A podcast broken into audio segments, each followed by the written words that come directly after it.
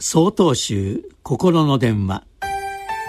今週は「小さな油断と大きな災い」と題して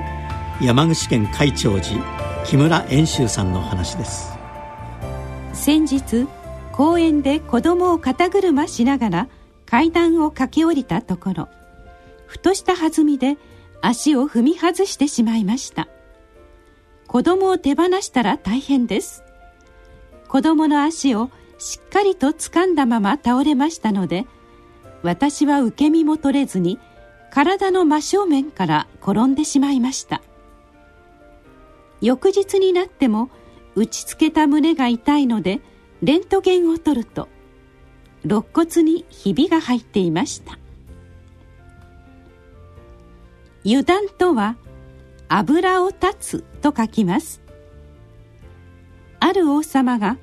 家来に油の入った容器を持たせ中の一滴でもこぼしたら切り殺す。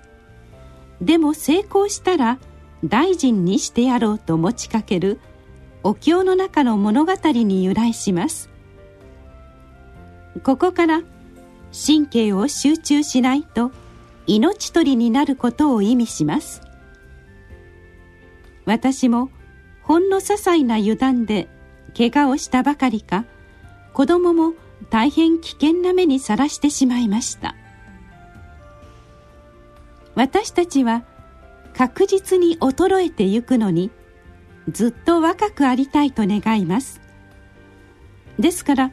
ちょっとした怪我や病気をするとこんなはずじゃなかったのにと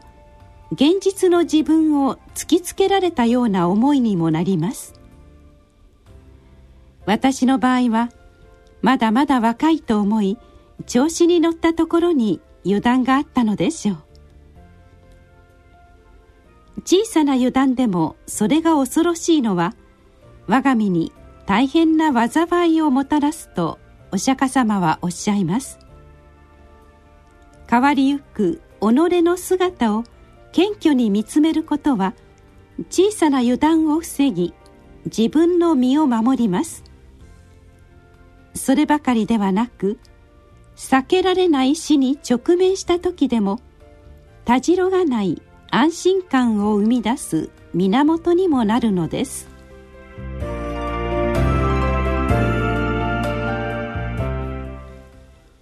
なお1月4日よりお話が変わります。